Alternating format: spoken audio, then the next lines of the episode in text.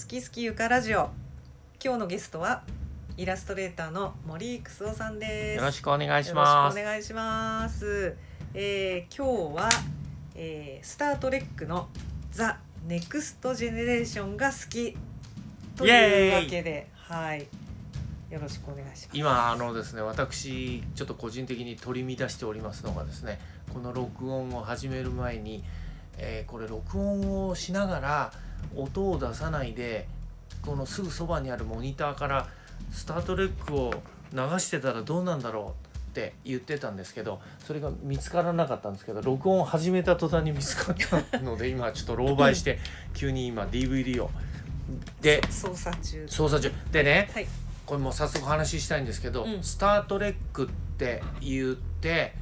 これはねあのー実はもう初っ端に申し上げます。あのおすすめの「スター・トレック」の解説っていうのが今ね YouTube に上がってて私はね大好きな映画評論家のライムスターの歌丸さんっていう人がいるんです。歌丸さんってあの亡くなられたあの落語家の歌丸さんとは字が違って宇宙の「う」「多い」に「丸」で歌丸さんっていう名前で検索していただければすぐ出ると思うんですけど、うん彼のラジオ番組で「えースター・トレック」の魅力について語っている回があって、でこれを聞くとねまずおおむねもう、えーこのゆかさんの「スキラジ」よりもちょっと尺長いですけど、スター・トレックの魅力についてねすごいちゃんと語り尽くしてる。でそれってその、えー今まあ「スター・トレック」っていう言っているけど、はい。たくさんはい、まああるじゃないですか、はい。まあ今日はその「The Next Generation」っていう、えくくりで。シリーズについて話そうと思うんだけどまあ、その前後にあるわけじゃないですか。でもう多分そうね 10, 10近くあるわけですよね。まあボイジャーやら、えまあいろんなシリーズがあって。とか、うん。まあ、もちろん一番最初の宇宙大作戦とか、まあ、映画もあるし、はい、それのねおで全部を網羅してえっとねえっとねそういう解説の仕方だったかちょっと忘れましたけどでもまあそれ興味ある人は聞いていただきつつ、ん。このゆかさんの「スキラジ」ではねあのたった15分ぐらいであの魅力を語り尽くすという、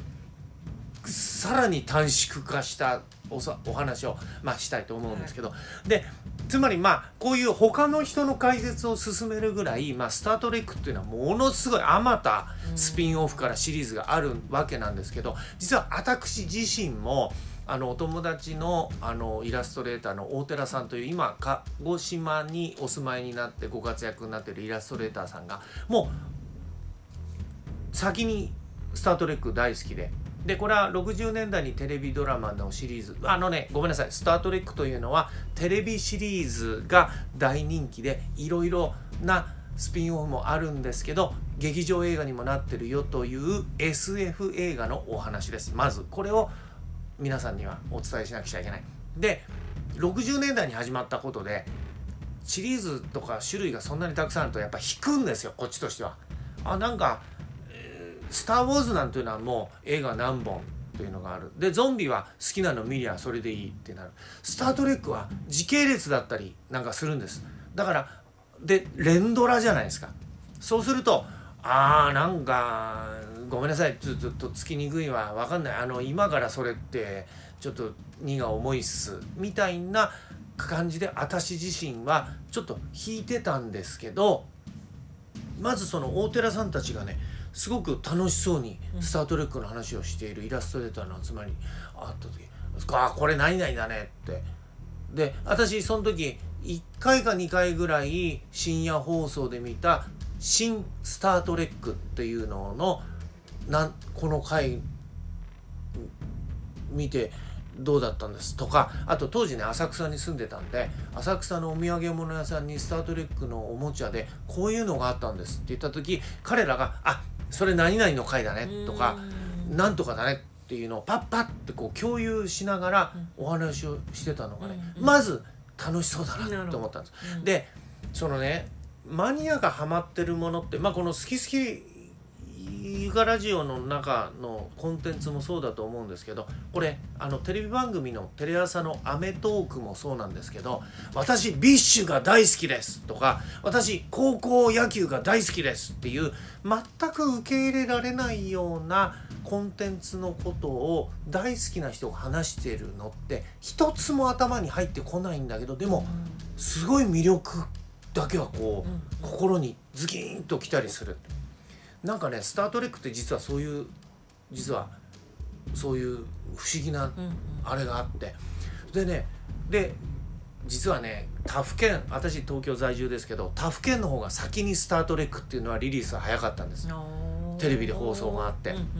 だから当時まだインターネット黎明期だったんですけど調べようと思うとネタバレが結構すごくって。ああやだなもうそれも含めてついていけないやと、うんうん。もう60年代見たこともない「宇宙大作戦」っていうタイトルで制作されていたテレビシリーズがまずある。で今私が話そうとしている「新スター・トレック」大寺さんなんかが今こうあの話題にしていたっていろんなシリーズがあるもうついていけないやって今から好きになったってどうしようもないやって引け目も感じてたしもう面倒くさいって思ってたんです。だけどある深夜フジテレビですね、うんうん。ある回を見たんうんです、でねこれあのー一話完結なんですよ。一あの連ドラとは言いながら。うん一話完結なんで、その時に40分ぐらいの内容の中に事件が勃発して40分後にもう解決するようなうん。一応コンテンツになってるのを見てねあれ？これ面白いんじゃね、うん。って思って飛び飛びだけど見てるうちにすごいやうん。でね当時ねとにかくだんだんハマってきた。だけど東京での放送が不定期だった、うんうんだけど地方の人は最後まで見てると。うんうん。第7シーズンの最終話まで見ちゃってるわけですよ。そうするとうわちょっと嫌だ。あのそん見てもいないドラマのネタバレ嫌だって言うんで当時まあお金がどう都合ついたのかレーザーディスクを全部買ったんですよさあそしたら床デザインの、えー重役の野島君。あの2人とね当時はね台東区で職場をシェアしてたんで、うん。背中合わせで一緒に仕事してました、うん。ふたたった2人で深夜。仕事がちょうどいいタイミングで終わったんですかね、あのレーザーディスク彼も新スター・トレックなんとなく興味持ち始めた、であのどこどこまで見た。じゃあさあの仕事打ち上げも兼ねて見ようよって見て。これが面白いんですよ、もう一本見ようかうんうんうん。もう一本ぐらいだっていいですね、うんうんその繰り返しで朝になっちゃって。何本も見て、っていうぐらい面白かったんですね。でそのじゃあ面白かった気持ちはともかくじゃあ何が良かったんだっていうとね、SF 映画というのはつまり SF という自由度の高いで特にこの「スター・トレック」っていうのは何百年も後の地球の話という過程になってます。で宇宙を舞台にしてます。で宇宙というのはいろんな可能性がある。っていうその自由発想を脚本家がどれくらいじゃあ自由に発想できるのかの腕比べのありさまがドラマになってるのがこの「新スター・トレック」なんです。で、まあ、ゆかさん冒頭で言ったかもしれないですけどいろんなシリーズっていうのは結局この「新スター・トレック」もしくはオリジナルの宇宙大作戦これはね宇宙大作戦はね60年代アメリカの人間も人間日本の人間も民度が低かったおかげで打ち切りになっちゃいます。うんでこれはねサタデーナイトライブのねあのジョン・ベルーシがねパロディにしてます、うん。あの宇宙大作戦のセットを再現してね、あのジョン・ベルーシがね科学船長あの宇宙船の艦長のような役をやってねいろいろ指令を出してるところにね葉巻を加えたあのプロデューサーが出てきてね、うん。あこれはドラマはうちあの何打ち止めだから打ち切りだからって言って、セットをどんどん解体していくっていう。だけどジョン・ベルーシだけはね「ダメだ誰だこんなことをしているのは転送!」とかなんか一人 なで抵抗するんだけどあのそんなことあったの？あったんですよ。でダン・オクロイドがダン・オクロイドじゃないな、えーまあとにかくまあとにかくまあ抵抗する、だけどね。宇宙大作戦のキャラで覚えて多分見たことなくてもあのなんとなく覚えてるのは皆さんがね。あのスポックかもしれないよね。耳がとんがっているね。そうですね、うんだから吉本新喜劇でさえあのあスポック艦長なんていうようなうん。それもあれですよ。今の新喜劇じゃなくて花紀京さんとか岡八郎さんが脱退した後のすごい低迷期の微妙な時代の中でも桑原和夫さんがスポックという名前を出すというそのぐらいいつの間にかだから忠臣蔵と似てるかもしれませんね。うん。えーあのいつの間にか日本人の心に染み入るなるものでね私が推薦したいのは自分がハマった「新スター・トレック」というこれは原題 Next Generation という、うん。なんで Next Generation 次の世代っていうタイトルがついてるかっていうとこれは60年代にまず金字塔の宇宙大作戦っていう作品があった。でこれ満を持してそう今優香さんがおっしゃったスポックが出てたやつですね、レナード・ニモイさんという俳優さん。でねこの人もスポックスポック言われるんで、うん。俺はもう俳優なんだ、どはいはいそんなねもうスポックばっかりじゃねえんだから僕はスポックじゃないっていうもう自叙伝を書いたぐらい嫌がっちゃったんですね。だけれども実は「スター・トレック」というのはジーン・ロッデンベリーというクリエイターが作ったお話なんですね宇宙探検をする宇宙船の話なんです。これだけ聞いたらあ幼稚なプロットだなって思う方もいらっしゃるかもしれないけれども1960年代アメリカでまだ黒人差別というものが根強く続いているあからさまだった時代に宇宙船の中では東洋人黒人ロシア人冷戦もかぶってます。うんうん。アメリカ人が全員が宇宙探検という壮大なテーマに向かって一つのエンタープライズ号という宇宙船に乗って大冒険を繰り広げるという素晴らしい設定の中でリリースされた。これが当時の NBC でかな。アメリカ人の心に刺さらなかったっていうアメリカ人の民度をねどうかなと思いますけれどもこれが宇宙大作戦の骨幹です。ですから今どんなに新しいシリーズが始まっても Created by ジーン・ロッデンベリーという名前はうん必うんず入ります。ね。これはもう今ネット配信されている最新作の「ピカード」という、えー作品がありますけどこれも興味がある方はぜひですね。これネット何でしたっけ？アマゾンプライムですね、うん。えー見ることができますけれども。でまあ話は新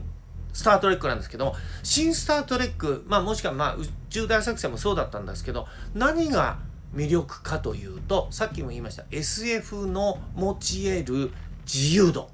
でこれね新スター・トレックは初っ端からまず考え方発想自由っていうものをテーマにしてるんですね。神様に近い全なんていうの全知全能の Q という Q アルファベットの Q です。Q というキャラクターがまずドーンと出てきます。ではっきり言ってパイロット版ですそれは、でエンタープライズ号発信なんつってそこに乗組なんて誰も知らないですよ、うん。アメリカ人も知らない。もうあのイギリス人のあの俳優パトリック・スチュワートのアメリカ人一人も知らないような人がうん。うんうん艦長。いやちょっと待って。当時40代だったと思いますがハゲ頭の艦長。かこのジジイが艦長？みたいな。不信感の中で追っ始まったパイロット版が大成功するんです。うん。前後編なんですけど。これもねこれはもう本当ネタバレになるんで見てください、考えもしなかったような。オチ。あのねこれあの実はそうとはいえ第1シーズンこれ第7シーズンまであるんだけど、うんうん第1シーズンのパイロット版。あまりに高級すぎて今のあの幼稚な私にはちょっとねあのお高い感じなんです。うん。パイロット版。ちょっと高級すぎて。オチ素晴らしいんですけど、だけどうーんびっくり。でえうん、そのパイロット版って、まあ、今あの「スター・トレック・ネクスト・ジェネレーションは」えー、とネットフリックスで見られるけどおいいですね。パイロット版は見られる？えっ、とねパイロット版とはいえ第1シーズンの第1回としてああそっかそっかえ多分ねその「ファーポイントのなんちゃら」っていうタイトルのやつは。あじゃあ見られる。うん。もうねあのね確信してたんですってスタッフは、うん。うんもうこれパイロット版とはいえこれだな、うん。うんこれいけるなと。なるほどなつまり第2回以降のことを考えてるからあのーそのねパイロット版は人物乗組員人物紹介みたいな回になってるんです、ううつまりそれでねさっき言いました「宇宙大作戦」という60年代のまずその元になったドラマはいわゆる各人種が仲良く宇宙船の中でっていう、今度の「新スター・トレック」っていうのはここにねアンドロイド。つまり人間じゃない人が乗ってる。それから目の不自由な人が乗ってる。っていう。でそれからこのネクストジェネレーション新スター・トレックの80年代です。これはねリリースが1987年なんですけど、前の打ち切りになっちゃった宇宙大作戦から結構時が経ってるわけですよ、まあ簡単に言ったら10年20年経ってるわけですね、その間に劇場版の映画っていうのがありました、ね。うん。でこの劇場版の映画の中でその戦争状態になるような多宇宙の外宇宙の人たちこれが新スター・トレックの中では同じ乗組員としてうん。和平の上乗っかってるっていう。でもうねつまり戦争状態になった人もアンドロイドになった人も障害のある人もみんな宇宙に出られるのよっていう、なんて言うんだろうジン・ロッテンベリーがねその理想として描いた社会というユートピアを宇宙を舞台に具現化しているこれはテクノロジーのだからドラえもん好きな人は多分多分ハマると思いますよ。でこれね、えー今回ねお話しするっていうんでねいろいろ見てみました。したらねその中にはここのね「新スター・トレック」の中にはいろんな革命があるんですけどまずね家族が乗ってる。うんうん。子供も乗ってるっていう、うん。これは宇宙大作戦60年代のドラマの中ではなかった、うん。ろ家族が乗ってる。であとねもう一つ。ホロデッキという架空の世界を具現化してる。これもドラえもんの中でありますけれども、いわゆるないものをあるものとしていわゆったらあの明晰夢みたいなもんですね、うん。あのあの架空の。だからここで人間になりたいと常に思っているデータというアンドロイドがいるんですけどこの人がコナン・ドイルが大好きでシャーロック・ホームズの世界をホロデッキの中で再現をして自分がシャーロック・ホームズの中になってそれでお友達の機関士のラフォージというこれは目の不自由な、えーキャラクターなんですけどこれと一緒にホームホームズの世界にホロデッキの中に入るとここでモリアーティ教授がホロデッキの中でもすごい悪いやつなんですよ。ここでホロデッキを再利用しちゃうというとんでもないお話があったりとかですね。あとそのデータアンドロイドが人間なのかと。あまりにもよくできたアンドロイドなので分解したいんだけどって本部が言ってくるんですね。でこの本部から言ってくるこのう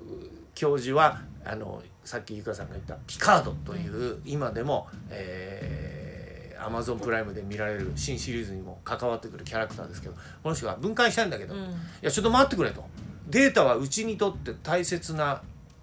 従業員なんで、うん。うんそういうことはできないです。いやだってアンドロイドじゃねえかっていうんで人間裁判が行われる、そういうその人ってなんだろうっていう裁判の会がねこれが40分ぐらいで完結するんですからすごいです。であとはまあ SF でおなじみの同じ人が2人出てきたりとかですね、最強の最強最悪の敵が出てきたりとかですね、あと今では「ウォーキングデッド」その他当たり前にされてる連ドラの中でレギュラーが死ぬっていう、うん。まあ私たち日本人にとっては「太陽にほえろ!」でジーパンが死んだりマカドリが死んだり死んでますからでもレギュラー死ぬみたいな。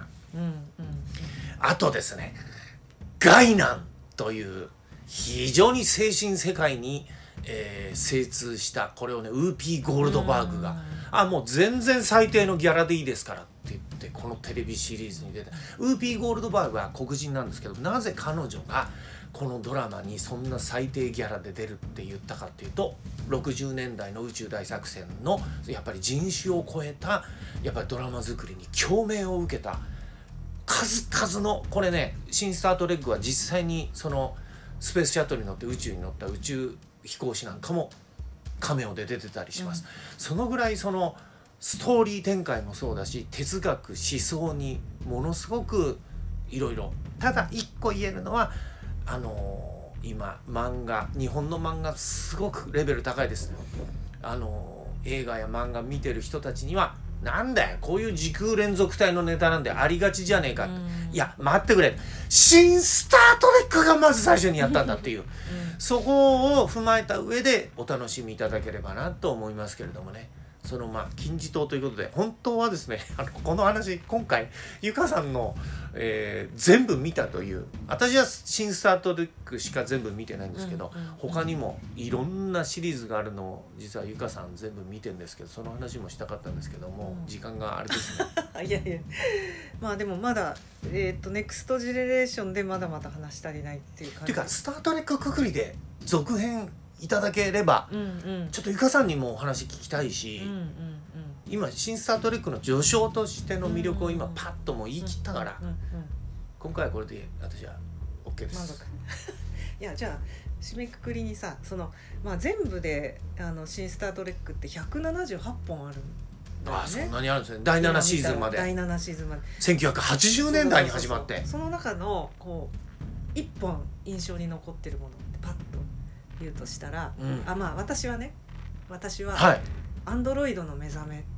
ていうあアンドロイドのはい。データが子供を作る、それアンドロイドの目覚めか、うんあそっか、うん。っていうお話、はいはいはい。あれが一番印象に素晴らしかったですね。なだから大寺さんとか遊びに行った時そこ抜粋されて聞かされたんですよ。あーそうだった私それ見てなかったんだけどうん。それを彼らが演技でね再現するんですよオタクってひどいなと思いますけど。でもね素晴らしかった。そうそうそう。だからまあアンドロイドの子供だからまあアンドロイドなわけだよね、だからそのどうやって人格を与えるのか、まあ、どういうルックスにするのかっていうのをそのアンドロイドのデータが周りと相談しながら決めていくんだよね。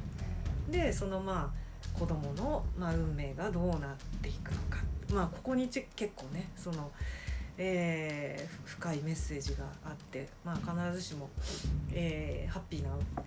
お話ではないんですけどあのすごい私にとっては印象深い。それも含めてね「新スター・トレック」今の語りで興味を持った人は第3シーズンからがすごく良くなっていきます、ですからアンドロイドの目覚めもそこに入ってると思いますので、うんぜひね。そう。何しろね、私も引いたんです、うん。シリーズ多すぎる、うんうんもう今から「スター・トレック」俺無理だろうと思ったけどあんたじゃあゆかさんのおすすめのそこから見たっていいじゃないですか皆さんね。うん、ぜひぜひ。楠尾さんは？わかんない。この一本。アンドロイドの目覚めでいいです。ちなみにこれサードシーズンです。ああそうだったはい。うん。えー、わかんない。とあのねだからさっき言ったように、私好きだって言ってもネタ的にもう漫画とか他の「新スター・トレック」に影響を受けたクリエイターが似たようなのいろいろ作っちゃうから、そのさあの前のねあのスキラジで言ったけど関根麻里さんが猿の惑星で感動しなかったような現象が起こるりると思うともうね皆さんのフェイバレットどをうん。見つけてほしいなって思う。あのねあでもねダーロクとジマジラートだったかな。ダーモクダーモクか、えー第6シーズンぐらい。比喩で語り合う。つまりね言語が全く通じないという人とのコミュニケーションということをテーマにした、うん。そう。だからね言ったら両性具有のあの異星人が出てくることであのトランスジェンダーっていうものに対して真摯にテーマにした回もあるけど今となってはもう乗り越えた話だったりするんですね。ですからあの中にはやって言ったって80年代ですよ。80年代に今では当たり前になっているようなことのテーマにもう立ち向かってるわけなんでそこを踏まえて皆さんには楽しんでいただきたいと思いますけど今言ったねゆかさんの「アンドロイドの目覚め」とかうーいいんじゃないかなと思いますね。ぜひぜひじゃあ新スター・トレック。次に続くかもしれないし続かないかもしれないですか、はい、でもね次回はね SF のゆかさんの SF の話ちょっと聞きたいんでまあスター・トレックの話するとしてもちちょっぴり。はい、はい。じゃあ、